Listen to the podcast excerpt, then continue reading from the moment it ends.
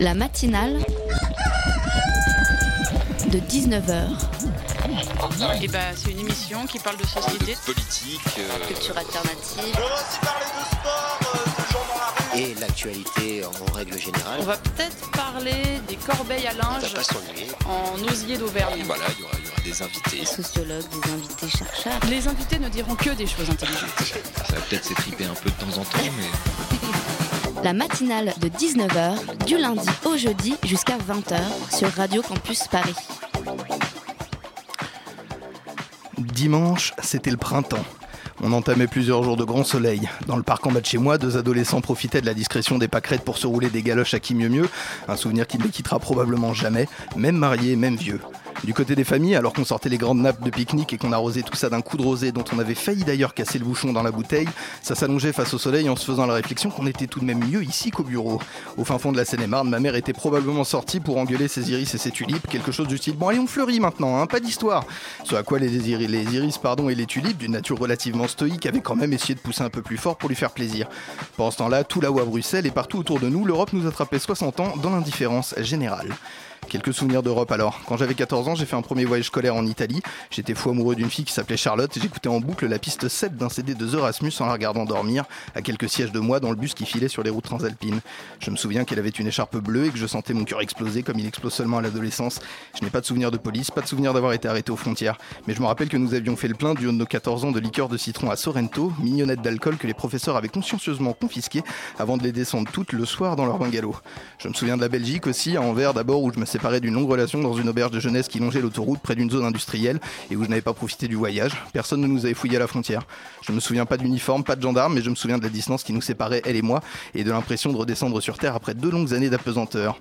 Quelques années plus tard, en voyage à Bruxelles, je me souviens avoir rendu un hommage vibrant à la ville en alternant bar à rhum et bar à bière pendant de longues heures avant de retourner à l'hôtel où l'un de mes amis, histoire de faire bonne figure, s'était étalé, pardon, dans sa chambre sur une table en verre qu'il avait brisée en mille morceaux. En ramassant, hilar sur les coups de 4 ou 5 heures du matin, j'avais senti se créer le début d'une amitié qui ne fleurit que sous l'alcool et en pays étranger. Nous n'avions pas fa- failli pas rentrer au Parlement le lendemain, mais on était rentré quand même sous l'air légèrement goguenard du personnel de la sécurité qui n'en était pas à son premier étudiant en gueule de bois. L'Europe a 60 ans, mes souvenirs n'ont rien d'institutionnel, mais ils existent parce que quelques personnes se sont réunies autour d'une table pour parler d'un projet ridicule et utopique, gigantesque et inconcevable. Quoi qu'on en dise, 60 ans de paix. La matinale de 19h, le magazine de Radio Campus Paris. Oui, je vous le dis, chers écoutants, ici à Radio Campus, l'on ne s'interdit pas un petit peu de nostalgie en début d'émission, c'est comme ça. Puis je préfère en parler maintenant parce que ça va être difficile de parler de nostalgie dans la demi-heure qui vient. Elsa Foucro, vous qui êtes porte-parole de l'association Transparency pour plus de transparence dans la vie publique, vous serez d'accord avec moi qu'il vous arrivera rarement de dire Ah, quand même, c'était sympa le bon vieux temps où on pouvait planquer son fric tranquille. Hein Mais non. Bonjour. Bonsoir, ça ne m'étonne pas. Tout est pensé dans cette émission, je vous le dis. Je serai accompagné pour discuter de ce sujet hautement actuel d'Anna, de la rédaction de Radio Campus Paris. Et puis en deuxième partie, nous dériverons paisiblement sur les flots tranquilles de la musique indie à l'occasion d'un festival slash tremplin Play It Indie qui se retournera si tout va bien, euh, qui retournera, pardon, si tout va bien, la salle du Petit Bain dans le 13e arrondissement de Paris. Le 6 avril, un entretien que je mènerai avec l'homme de toutes les situations, Erwan Duchâteau de la rédaction de Radio Campus Paris lui aussi, à moins qu'il ne sorte de la cuisse de Jupiter, le débat est lancé. Et bien sûr, fleur de sel saupoudrée sur la moelle de cette émission, mes chroniqueuses et chroniqueurs Lucie à 19h34 et Emmanuel, vieux compère des ondes en clôture de cette matinale. Après lui, le déluge. Mon avocat a été informé que je serai convoqué le 15 mars par les juges d'instruction afin d'être mis en examen.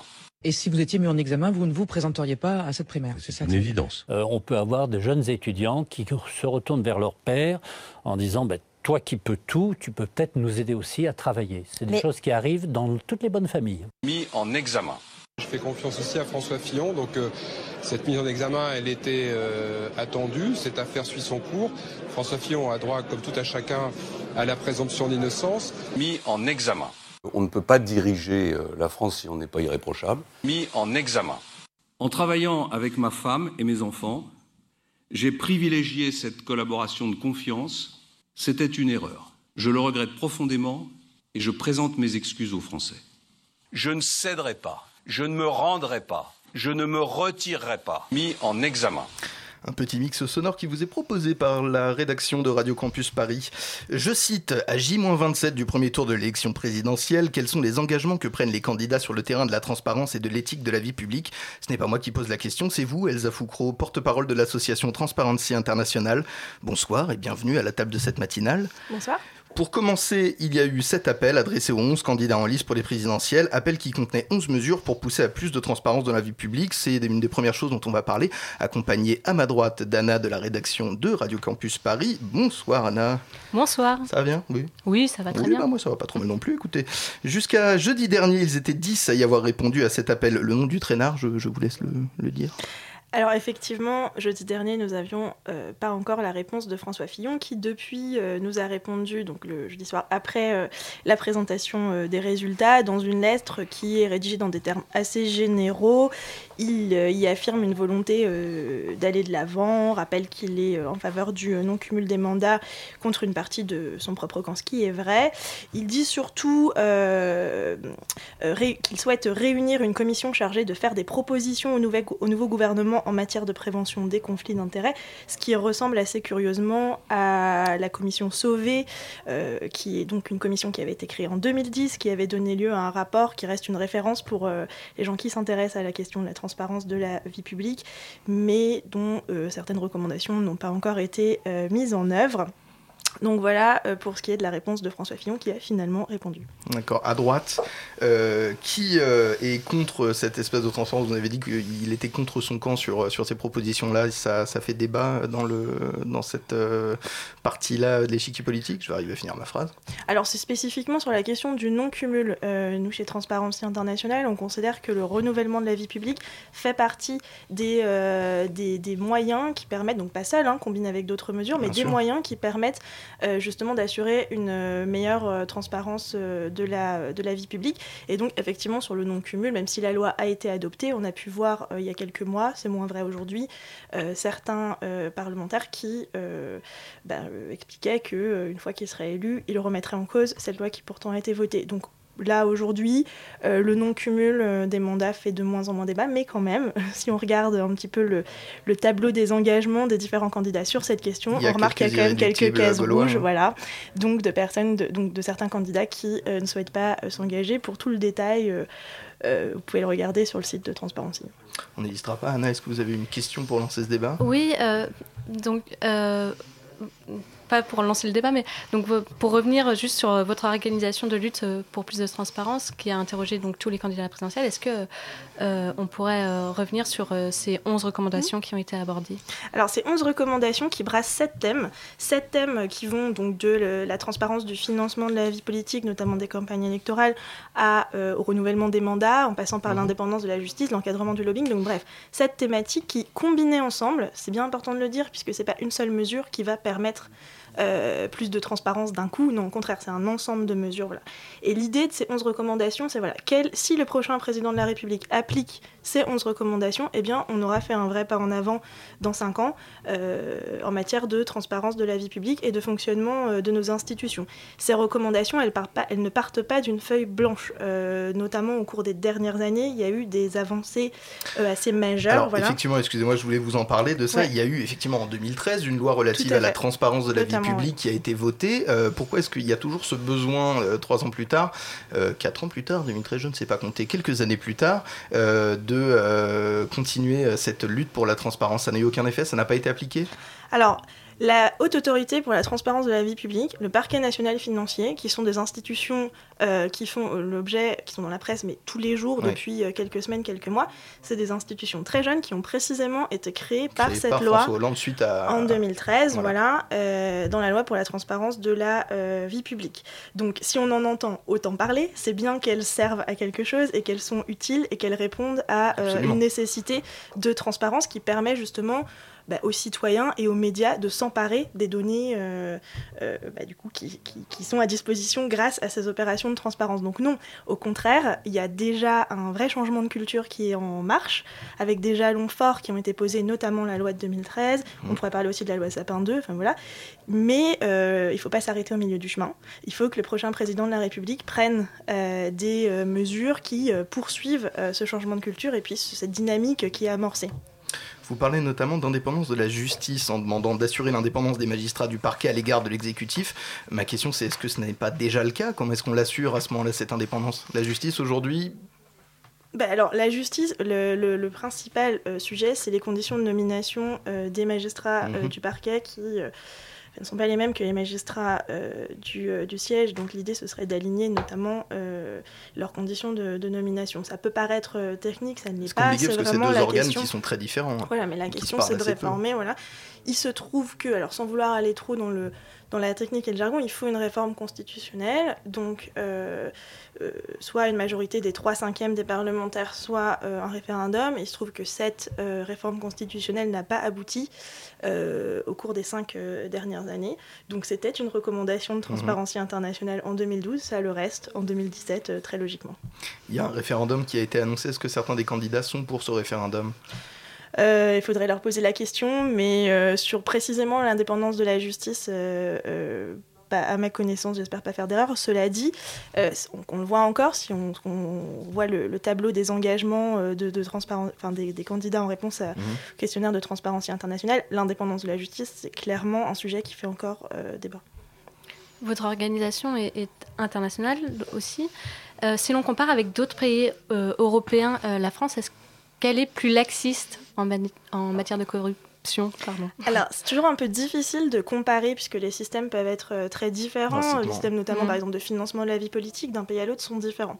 Peut-être un indicateur qui est celui de la perception de la corruption.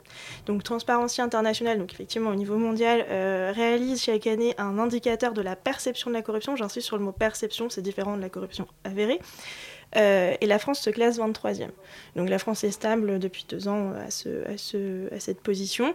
Donc euh, c'est pas euh, le positionnement d'un pays où la corruption serait endémique. Mmh. Néanmoins, pour le pays des droits de l'homme, on peut difficilement s'en satisfaire. Et est-ce que cette question aussi de la transparence se pose à d'autres échelles? Je pense au, Parlement européen. Est-ce qu'il y a des contrôles qui sont faits aussi Il faut effectivement qu'il y ait une discussion sur le plan européen pour essayer de combattre cette corruption. C'est une corruption qui souvent se contrefout des frontières. Euh, alors oui, effectivement, il y a des choses qui doivent être faites au, niveau, au niveau euh, européen. Ça peut se faire effectivement, bah, bah, au niveau, par exemple, aussi des entreprises qui peuvent aussi dépasser euh, les frontières étatiques. D'ailleurs, dans la loi Sapin 2, on a une obligation pour les entreprises de mettre en place un plan de prévention de la, de la, corruption, donc qui répond par exemple à cette problématique. Ensuite, pour ce qui est peut-être plus du Parlement européen, on va se retrouver sur des problématiques donc, de transparence du Parlement. Peut-être que vous voulez qu'on y revienne, mais euh, clairement, le Parlement européen est, plus en, en, avance par rapport au Parlement français sur un certain nombre de, de, sujets. Cela dit, récemment, dans un rapport de Transparency International, euh, donc Bruxelles, donc euh, par le niveau institution européenne, la Haute Autorité pour la transparence de la vie publique était citée comme une bonne pratique pouvant être reproduite idéalement à Bruxelles ou ailleurs, ailleurs en Europe. Et là, on voit que ben, avec cette loi de 2013, la France a vraiment fait un vrai pas en avant qui aujourd'hui est salué comme un exemple euh, à l'étranger. Parce qu'au niveau européen à Bruxelles, il n'y a donc pas d'institution spécialisée dans la lutte contre la corruption euh, transeuropéenne euh, Non, il n'y en a pas. D'accord, c'est un petit souci quand même. non? Légèrement. Euh, on parle de corruption au niveau national. Je vais un peu vous poser des questions à, droite, à gauche. La corruption, elle est effectivement, on ne peut plus implantée euh, au niveau de, nos élus, mais il y a aussi un phénomène qui est celui de la corruption au niveau local, chez les maires, euh, chez les grands entrepreneurs, de manière d'autant plus forte que le contrôle y est plus restreint. On peut penser à des marchés publics qui sont attribués aux amis après une simili mise en concurrence.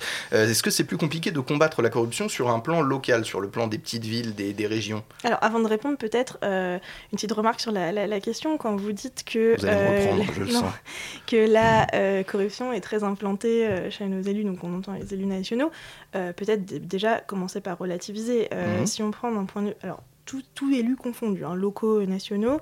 les données de, compilées par Transparency International, c'est 687 condamnations pour fait de corruption sur 500 000, plus de 500 000 élus. Donc on a un taux condamnation. On est sur un taux de non mais 1 pour 1000. Donc on n'est pas non plus euh, dans une situation où euh, tous les élus sont euh, corrompus, loin de là.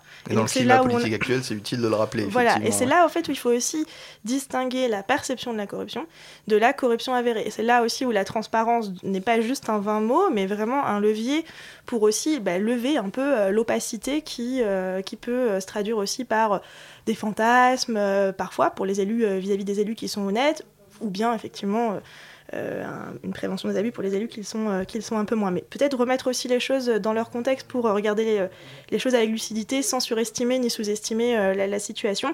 Après, pour ce qui est du niveau local, effectivement, et d'ailleurs dans les 11 recommandations de Transparency International, il y en a une qui concerne les grandes collectivités locales euh, auxquelles on préconise de se doter d'un plan de prévention de la corruption euh, de la même manière que la loi Sapin 2 l'impose pour les grandes entreprises.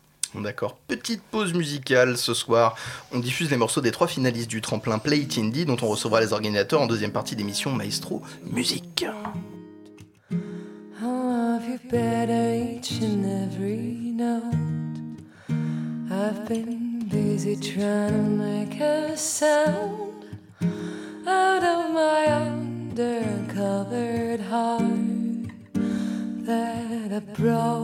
And that I blamed. But when I buried my tear, the music came. You are a song. You were invented just for me. So well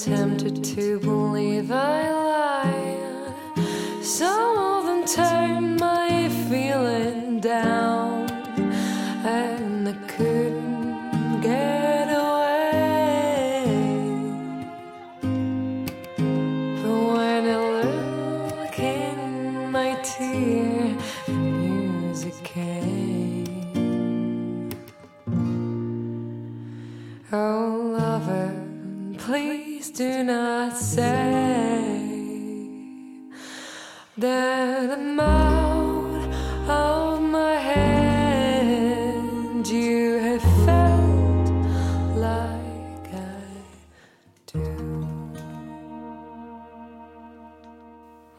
À l'instant, Short Morning Blue de Lonely Mountain sur le 93.9 FM, c'est la matinale de 19h. La matinale de 19h, le magazine de Radio Campus Paris. En gros, savoir qui paye quoi à qui, quand et pourquoi, c'est la mission de Transparency, association en lutte pour plus de transparence forcément chez nos élus à tous les niveaux de l'État. Elsa Foucro, porte-parole de l'association, est avec nous dans les studios de cette matinale de 19h et sur le point de subir une question de la part de notre co-intervieweuse Anna. Oui, alors pour en revenir aux, recommandations, euh, sur la question des casiers euh, judiciaires, tous les candidats s'engagent euh, donc sur cette recommandation, sauf Nathalie Arthaud. pourquoi? Alors, les, oui, la case rouge, il faut le préciser. Cette recommandation, déjà, c'est laquelle? Alors, c'est effectivement instaurer un, casier judiciaire vierge pour toutes les personnes euh, euh, se présentant à une élection, en l'occurrence soutenir une proposition de loi qui a été, euh, qui a été déposée, qui reprend une disposition qui était dans la loi Sapin. Donc, on ne parle pas non plus, encore une fois, d'une page, mmh. d'une page blanche. Oui, parce que je veux dire, si j'ai volé un scooter en 2002, je, ça prend un certain, c'est à partir d'un certain niveau, j'imagine. Oui, alors après voilà, il y, a effectivement certaines, il y a certaines, certaines recommandations. En gros, la loi prévoit les faits d'atteinte à la probité et corruption, mais aussi euh, des, des, sujets qui nous concernent moins chez Transparency, comme certaines euh, condamnations pour viol, agression sexuelle, etc. Oui, bah, effectivement. Et, mais qui nous concernent moins chez nous, mais néanmoins importantes. Voilà.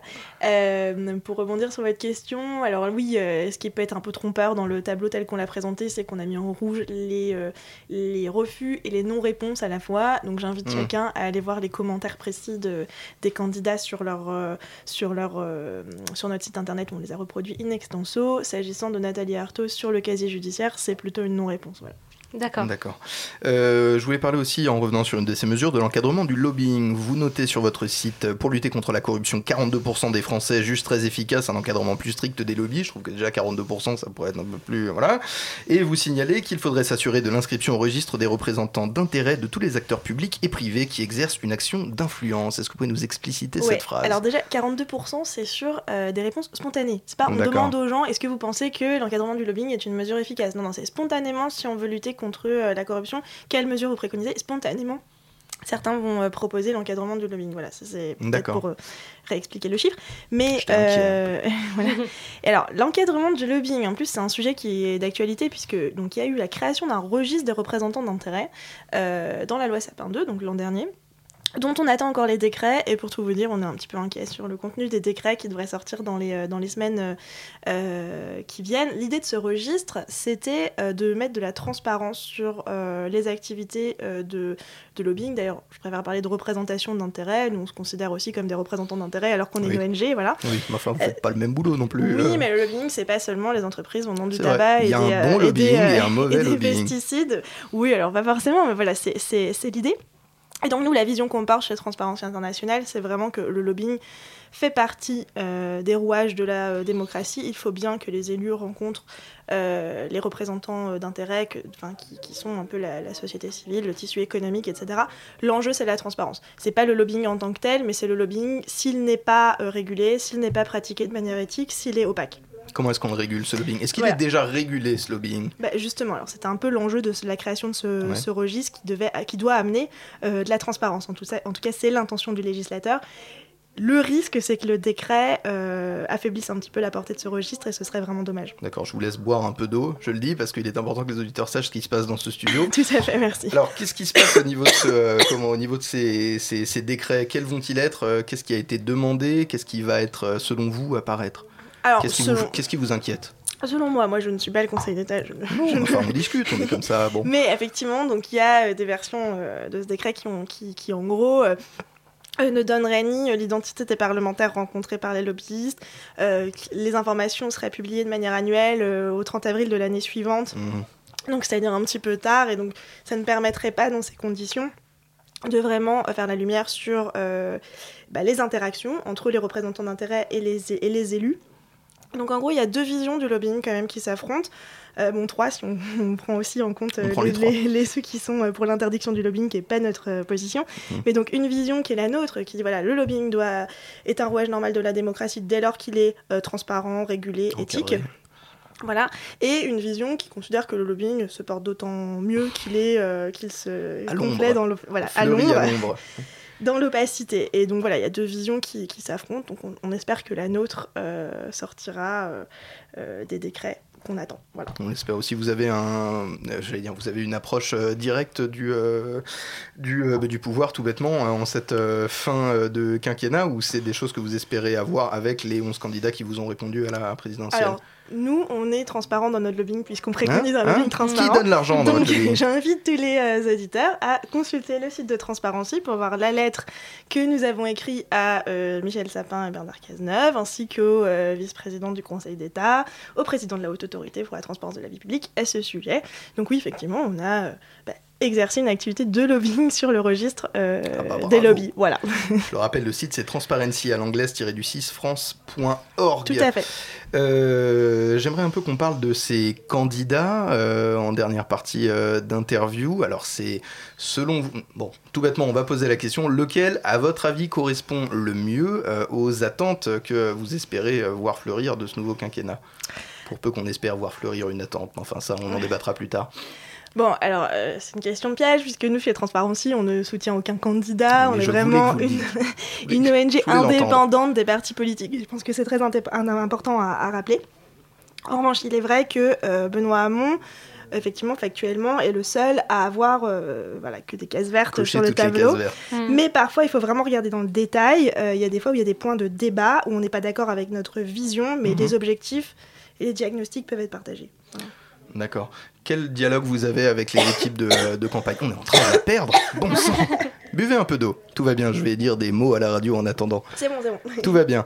Quel dialogue vous avez avec les candidats, euh, avec les équipes des candidats? Comment est-ce que ça se structure un dialogue en pleine campagne présidentielle? En plus, j'imagine qu'ils n'ont pas forcément le temps, soit eux d'y répondre eux-mêmes. Comment ça se passe? Alors effectivement, on a vraiment euh, les réponses en- directement des candidats, mais plutôt Mhm. de leurs équipes de campagne. Bien sûr. Pour euh, d'ailleurs ceux qui nous ont répondu suffisamment bah, en avance, hein, pour des raisons matérielles de, de temps et le calendrier, Ouais. on a vraiment engagé un dialogue pour approfondir certains points, pour voir voilà, est-ce que là on est d'accord sur la vision dans le détail, pour voir si on mettait un- une case verte, une case orange, pour euh, signaler une, une, petit, un petit point de, divergence sur la, sur la proposition. Enfin voilà. Du coup, cette, euh, ce dialogue a vraiment été constructif euh, sur, sur certains candidats qui, voilà, ça a permis d'approfondir vraiment la- les, les- les réponses. Voilà. Donc, plus les candidats répondent à l'avance, évidemment, plus c'est facile. ouais. Bonne chose. Anna Oui, euh, j'ai pu voir sur votre site que vous euh, organisez une, une pétition en vue des législatives aussi, c'est quelque chose d'autre. Euh, je voulais savoir un peu qu'est-ce qu'elle contient. Est-ce que vous pouvez en, peut en parler? Alors, tout à fait, bien sûr, tout le monde est invité à aller la, la- la signer. Je non, l'idée, l'idée, voilà, l'idée, c'est que euh, donc on a une opacité qui persiste quand même sur le Parlement, l'Assemblée nationale et Sénat, sur euh, certains sujets clés qui ont fait la une de l'actualité euh, récemment. Euh, Il y a très peu de mobilisation citoyenne en fait sur, sur, sur ces instances parlementaires. Or, c'est vraiment le- principe de la séparation des pouvoirs dans sa déclinaison fait que ce sont les assemblées qui sont donc autonomes et qui vont donc fixer en interne l'essentiel des règles qui leur sont applicables. Donc rien n'empêche l'Assemblée nationale et le Sénat de se doter de règles déontologiques euh, et de transparentes drastiques. Bon, il se trouve que ce n'est pas euh, tout à fait, tout à euh, fait à euh, tout à fait le cas. Et ça, ça, ça pêche donc sur euh, deux sujets principaux qui sont les dépenses des parlementaires, sur lesquels aujourd'hui ben, il n'y a pas de transparence. hein, donc c'est un petit peu l'opacité euh, euh, qui règne, même s'il y a eu quelques, quelques avancées. hein. je pense notamment à l'interdiction d'acheter une permanence parlementaire euh, avec euh, cette enveloppe budgétaire. Euh, mais sinon, le Notre statut argent, de- l'argent public. Ouais. Je le dis, je le rappelle. Voilà. et le statut des collaborateurs parlementaires, donc euh, d'une profession qui est euh, bon, nécessaire au fonctionnement du Parlement et à la démocratie, mais euh, qui aujourd'hui n'a pas de statut, euh, ce qui pose euh, un problème à la fois ben, social, mais aussi euh, déontologique euh, du point de vue euh, bah, d'ONG comme la nôtre, euh, comme Transparency. voilà. Une dernière question rapidement, Anna. Oui, euh, et euh, cer- est-ce qu'il y a certains élus qui ont signé cette pétition? Ah, alors est-ce que certains élus l'ont signé? Euh, C'est une bonne question. En tout cas, ils ne l'ont pas forcément fait, euh, remonter. Euh, en revanche, voilà, donc c'est une pétition qu'on a lancée juste avant la réunion du bureau de l'Assemblée nationale en février. Donc qui a quand même euh, donné lieu, et on espère que, enfin on pense en tout cas que euh, la mobilisation citoyenne n'y est pas pour rien, a donné lieu à la création d'un groupe de travail créé au sein de l'Assemblée nationale euh, pour euh, avancer, faire des propositions sur les sujets euh, donc de transparence des dépenses et de euh, conditions d'emploi des collaborateurs parlementaires. Évidemment, vous pouvez compter sur nous pour faire des recommandations précises qui devraient sortir dans les jours euh, qui viennent et seront adressées à Claude Bartolone et Gérard Larger. Voilà. Très bien, Jo, merci. C'est la fin de cette première partie. Merci à vous, Elsa Foucro. Le site www.transparency à l'anglaise-du-6 france.org, vitrine de l'association dont vous êtes la porte-parole, propose un kit citoyen que je propose à tous nos auditeurs d'aller découvrir au lieu de gâcher vos plus belles années à traîner sur euh, Facebook. Tout à fait. Et la à pétition sur powerful.org. que vous pouvez signer euh, si l'envie vous en prend. Pouce, pause musicale, on revient dans 4 minutes, soyez sages et ne vous salissez pas les genoux.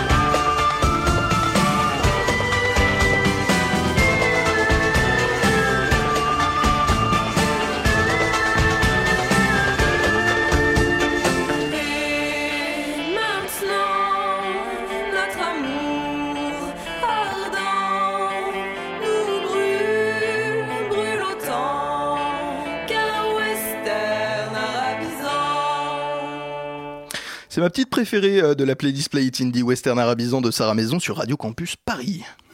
La matinale de 19h, le magazine de Radio Campus Paris. Je ne suis pas seul dans ce studio, j'ai été rejoint par euh, Lucie. Lucie, un livre ce soir pour ta chronique a retenu ton attention. Lequel et pourquoi? Alors oui, c'est plus précisément une nouvelle qui s'appelle La princesse de Montpensier, écrite par Madame de Lafayette en 1662. C'est aussi l'auteur de la célèbre princesse de Clèves. Eh bien, cette princesse de Montpensier vient d'être inscrite au programme du bac littérature 2018 avec son adaptation au cinéma de Bertrand Tavernier Ah, j'adore. et aux côtés d'André Gide et de son roman Les Faux Monnailleurs. Et alors, tu me diras, Bah oui. bah, aussi incroyable que ça puisse paraître, c'est la première fois depuis 1997, date d'inscription d'une épreuve littéraire au bac L, qu'une œuvre écrite par une femme est inscrite au programme. Ah oui, d'accord. Très bien. Et euh, qu'est-ce qui a permis ça exactement? Ça s'est évidemment pas fait tout seul. C'est une professeure de lettres dans un lycée à Alfortville, Françoise Cahin, qui a d'abord écrit un texte pour alerter sur ce qu'elle appelle l'excès de testostérone des programmes du bac. Elle a ensuite lancé une pétition qui a récolté près de 20 000 signatures pour pousser un coup de gueule sur cette sous, voire non-représentation des femmes dans les programmes. Et cette pétition était adressée directement au ministre de l'Éducation, au Et donc. Ça a marché. Et oui, en tout cas, ça a dû contribuer à faire bouger un peu les choses. Un peu. Peut-être que c'est parce que la personne à la tête du ministère est une femme, Najaba Belkacem. La ministre a donné des consignes pour que toutes les commissions en charge de l'élaboration des sujets, de sources pédagogiques ou d'énoncés d'examen soient sensibilisées à l'égalité homme-femme. Et alors pourquoi si peu de femmes au programme Les grandes auteurs français, autrices, on pourrait même dire, ne manquent pourtant pas? Oui, entre Marguerite Yourcenar, Marguerite Duras, Nathalie Sarraute, Simone de Beauvoir ou encore Georges Sand et plein d'autres, il y a le choix. Et la professeure auteure de cette euh, pétition indique qu'en plus, les classes littéraires sont en majorité composées de filles.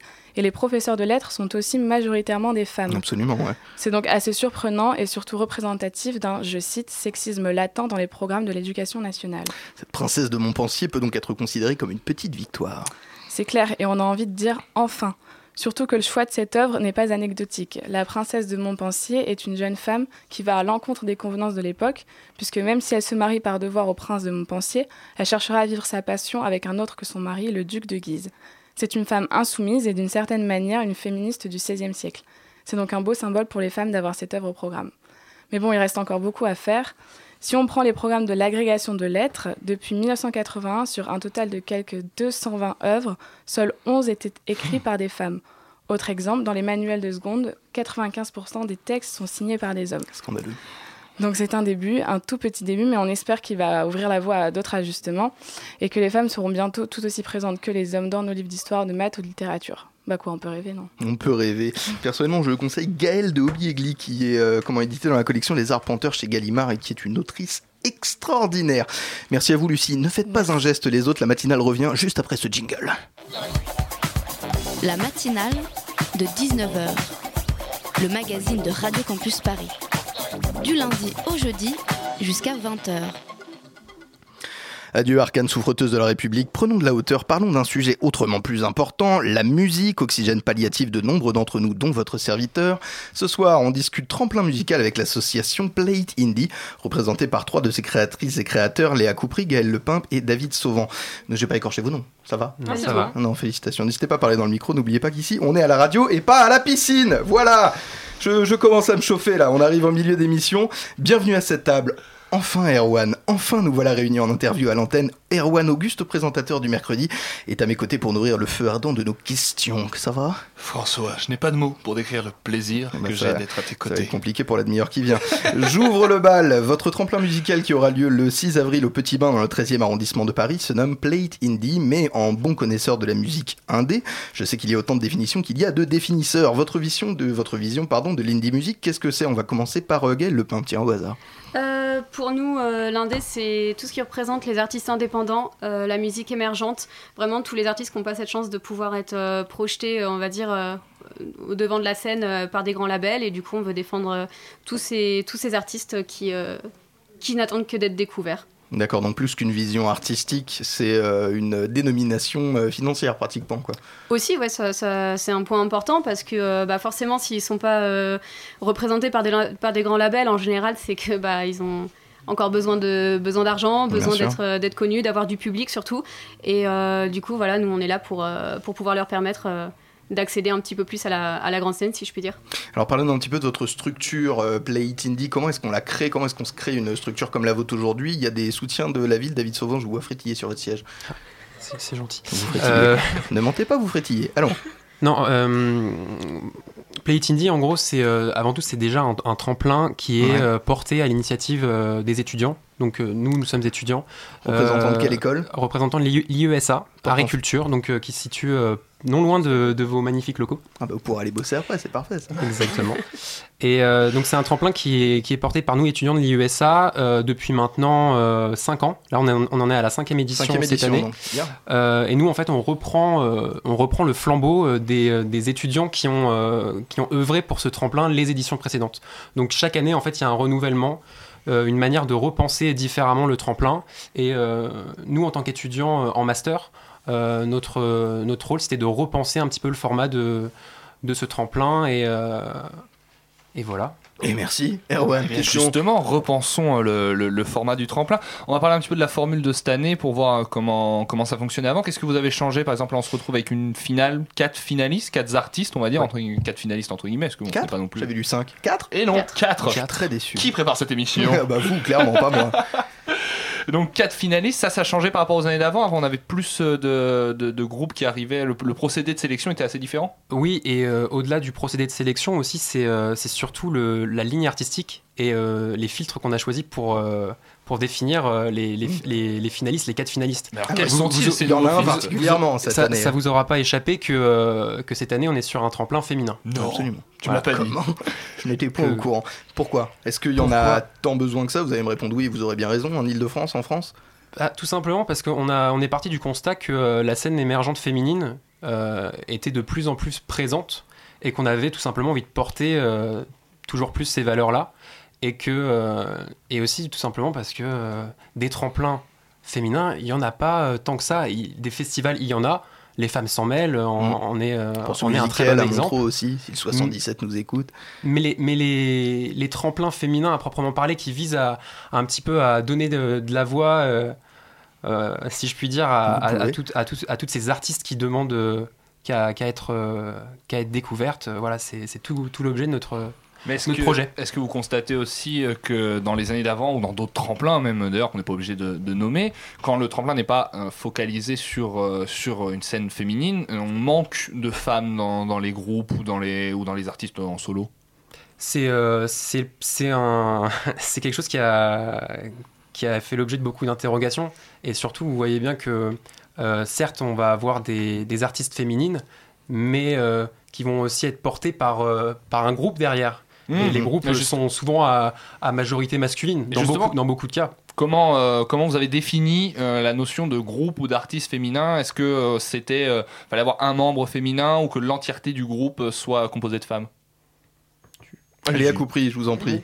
Oui, du coup, on a voulu, on a voulu soit c'était en gros soit un groupe vraiment que féminin, on a eu que Sarah Maison, mais du coup, elle est en artiste seule. Oui, bah, c'est vachement bien. Voilà. Je tiens à le dire, c'est celle que j'ai écoutée de la playlist, c'était en arabisant, c'était très bien. Si elle nous écoute, je lui dis. C'est encore plus facile d'être entièrement féminin quand on est tout seul. Oui, en plus, c'est beaucoup plus simple, oui. Je vous en prie. avec soi-même. Et donc, du coup, sinon, c'était vraiment que le leader féminin euh, avec le groupe, euh, avec que des mecs, quoi.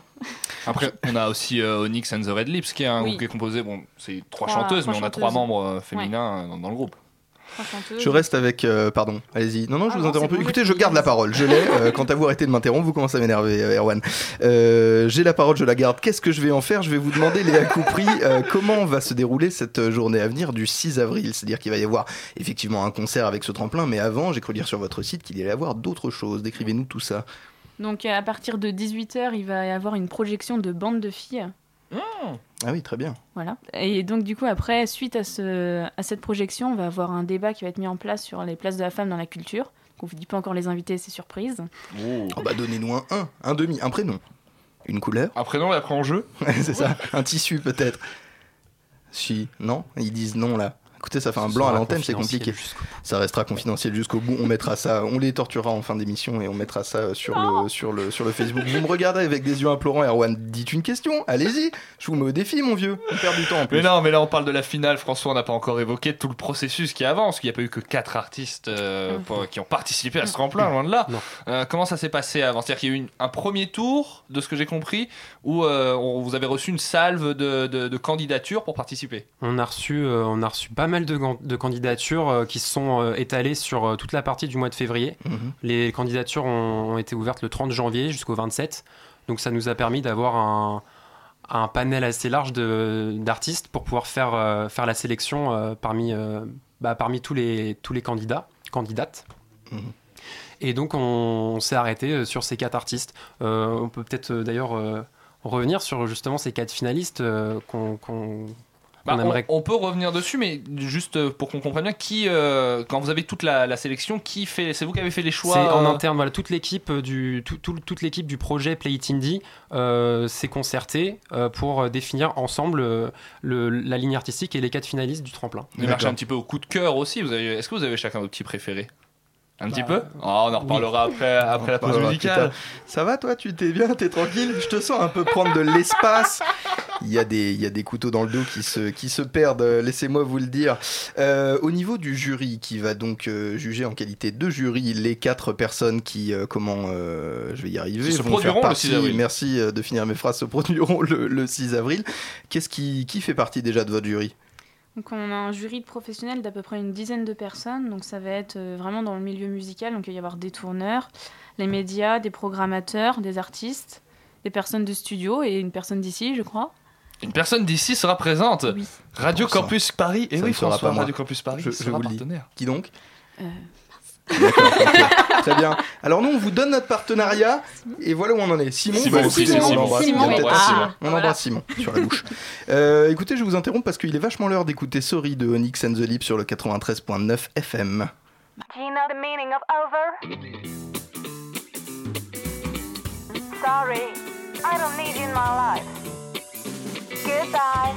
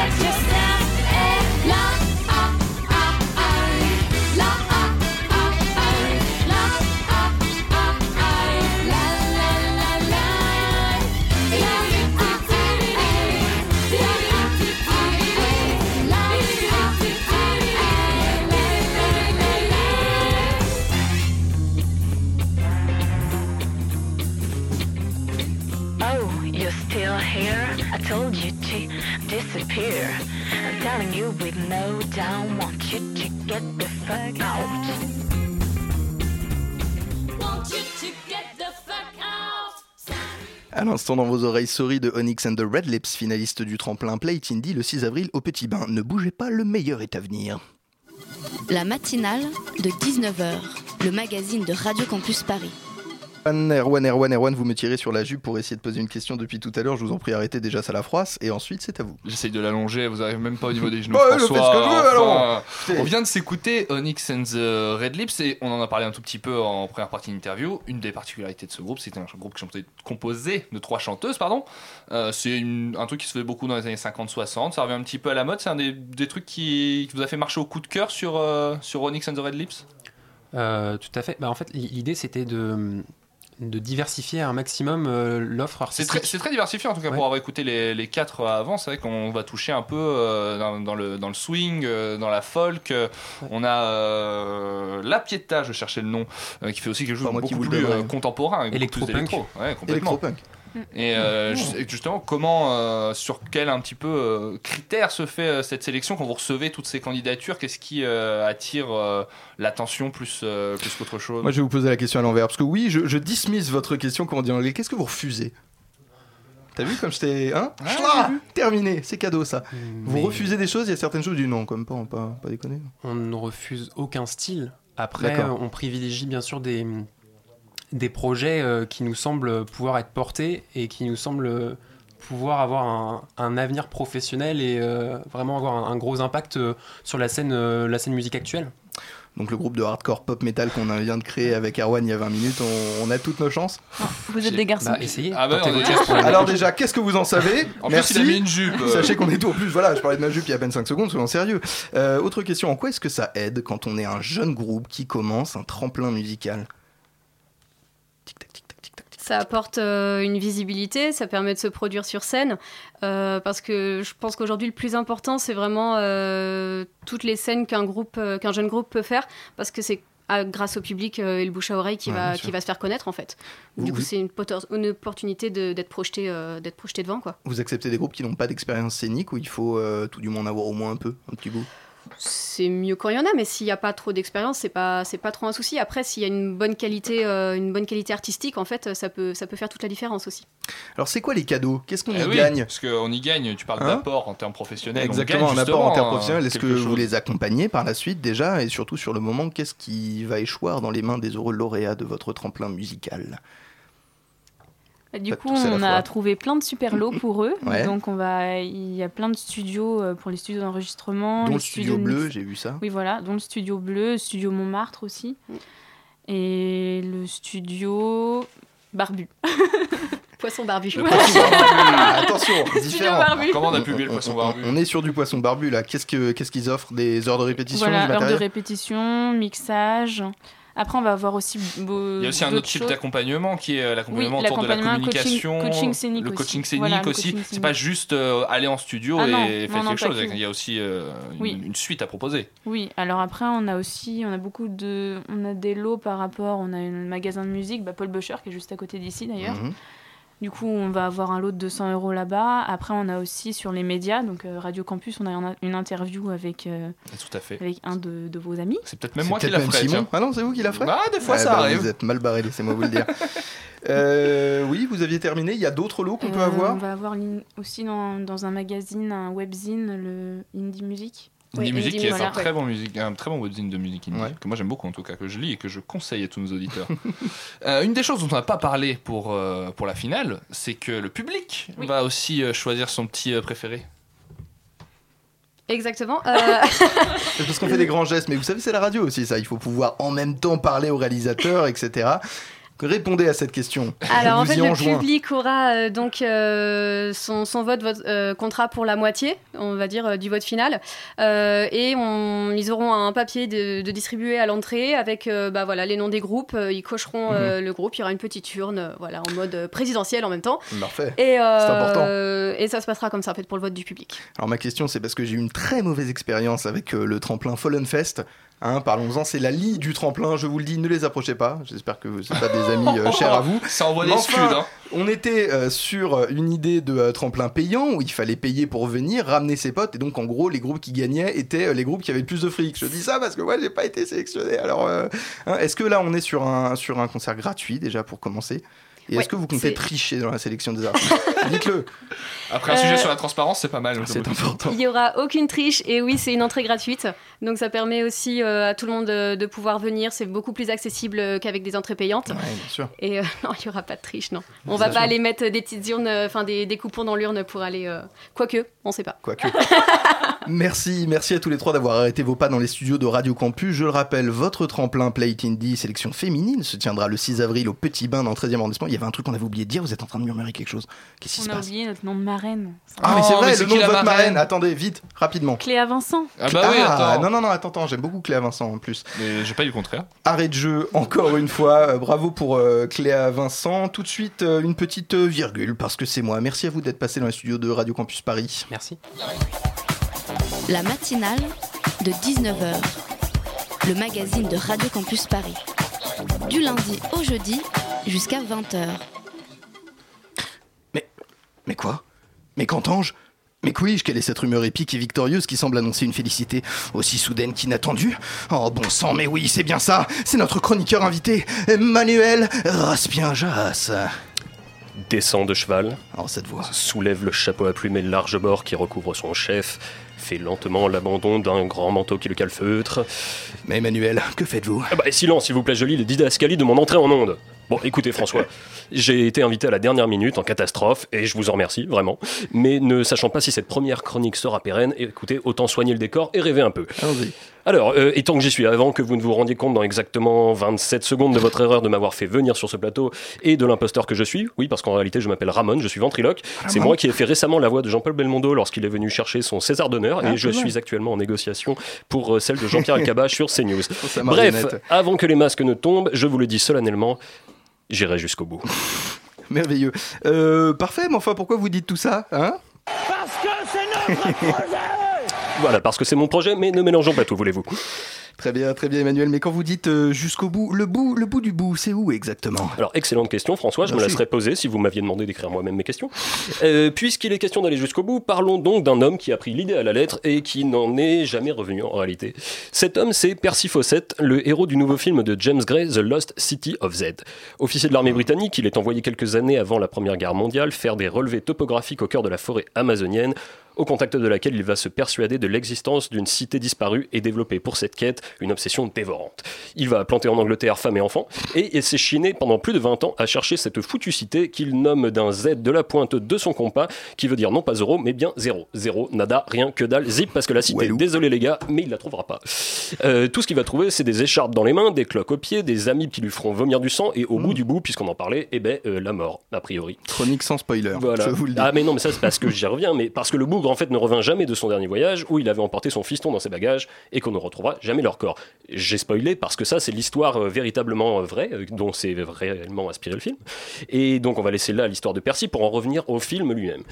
Euh, donc à une époque au cinéma où la moindre réussite estimable peut se voir cataloguée film de l'année dès le 1er janvier et où les injonctions superlatives font trop souvent office de réflexion critique, qu'on se souvienne du slogan totalitaire impossible de ne pas aimer, placardé sur les affiches du plaisant mais pas beaucoup plus la La Land, il Clairement. faut savoir reconnaître sereinement, calmement, un récapitula- euh, les, pardon, les œuvres rares qui bouleversent les codes de récit vus et revus et qui proposent un récapitulatif de plusieurs décennies d'histoire du cinéma. The Lost City of Z, euh, of Z, film longtemps maudit que Gray a mis 10 ans à réaliser, dont il était possible de craindre que le résultat ne souffre de son interminable gestation et de cela. Car oui, François, disons-le sans détour, The Lost City of Z est un invraisemblable chef-d'œuvre. Et entendons-nous bien, le mot qui importe ici n'est pas tellement le mot chef-d'œuvre, un terme assez imprécis et trop souvent galvaudé de nos jours, mais bien le mot invraisemblable. Il est invraisemblable qu'un film pareil ait pu être produit dans le cinéma actuel, invraisemblable qu'il ait survécu à son enfer de développement, et invraisemblable enfin que sa réussite soit à ce point éclatante. Car James Gray ressuscite des visions que l'on croyait ne plus jamais revoir sur un écran. Au rythme de la remontée du fleuve, les fantômes d'un cinéma de démiurge viennent à la rencontre du cinéaste new-yorkais dont aucun des films précédents ne pouvait laisser imaginer une telle inspiration épique, un tel besoin d'ailleurs. Il y a du Coppola, du Herzog période Kinski dans la peinture de cette folie lente, qui consument le héros. Et pourtant, le film reste un pur film de James Gray, c'est-à-dire qu'il y est toujours question de, de relations filiales compliquées, de la difficulté de trouver sa place dans un monde obscur et indéchiffrable. Avec une suprême élégance, il met en scène un film d'aventure d'un genre nouveau, où les héros ne s'expriment que par murmures, plongeant le spectateur dans une atmosphère d'une infinie douceur, de celle qui nimble les rêves les plus entêtants. Avec l'aide du génie de la lumière Darius Konji, le plus grand chef opérateur vivant, si vous me demandez mon avis. Clairement. Le réalisateur gonfle les voiles de sa pellicule argentique pour se rappeler du temps d'avant le numérique et imprimer à l'image une patine intemporelle et aller cueillir, à l'heure magique où blanchit la campagne, les lueurs de, De la première de, de la première aube du monde. L'immersion est totale, sans jamais avoir recours au coup de force technique ou au numéro d'acteur ostentatoire. En somme, à un an d'intervalle, l'anti-The Revenant. Euh, chers auditeurs, j'ai vu de mes yeux vus et entendu de mes oreilles entendues le monsieur loyal de cette émission de dépravés, oui, François lui-même, qui est là à côté de moi, respirer plus fort devant tant de beauté. Et ma présence, C'est mon asthme, ça, mais non, mais- et ma présence frémissante à ses côtés n'en était pas pour une fois la principale raison. En définitive, je conclurai en disant à nos plus jeunes auditeurs que si nos parents ont connu l'éclosion d'artistes comme Coppola, Scorsese, Sidney Lumet, sachez-le, nous avons, nous, aujourd'hui, la chance de vivre autant de James Gray. Voilà, c'est fini, j'ai tout dit. Alors euh, évidemment, il y a mieux, mais c'est plus cher. hein. Euh, Guy Debord disait que le spectacle, c'est ce soleil qui jamais ne se couche sur l'Empire et sa passivité moderne. Alors c'est très joli, mais moi je suis fatigué, donc je vais y aller. Et nous nous retrouverons, auditeurs anonymes, je l'espère. Et je me dissous lentement dans l'onde de la bande FM de Radio Campus, comme c'est Percy Fossette dans les méandres du fleuve Amazon. Allez, viens François, on s'en va. La matinale de 19h. Le magazine de Radio Campus Paris. Du lundi au jeudi jusqu'à 20h. Je suis allé le voir au cinéma avec lui, je tiens à dire qu'il a pleuré pendant 3 heures. Une heure c'est trop court, comme je le dis souvent à mon thérapeute. La matinale de 19h c'est terminé. Merci à vous trois d'avoir été avec nous pour cette deuxième partie d'émission. Adieu, adieu à tous, ne nous oubliez pas. Ils ont œuvré à faire de ce rendez-vous radiophonique le sucre glace sur le gâteau de la vie. Anna et Erwan aux entretiens, Lucie et Emmanuel, mon swaggy d'amour aux chroniques. Aux commandes de tout ce joyeux cirque, les mamans Elsa et Marion, à la réalisation PH, mon Fuji des tables de mixage. Et bien sûr, Força du web ce soir, Maureen à qui je me permets comme ça de claquer la bise. Oui, messieurs, dames. Et dont l'œuvre de ce soir vous permettra de réécouter l'émission via notre site et les réseaux sociaux de France et de Navarre. Si vous avez loupé une blague, ne paniquez pas, on est rediffusé demain à 13h sur la radio numérique terrestre. Est-ce qu'on a le temps pour une passerelle On me signale que non en studio. J'aurais pu vous demander comment sa pièce est tachée, je ne vous le demande pas. J'aurais dit feu frétille d'impatience. C'est tout pour nous ce soir. Éteins la télé maintenant Il est 20h. Radio Campus Paris.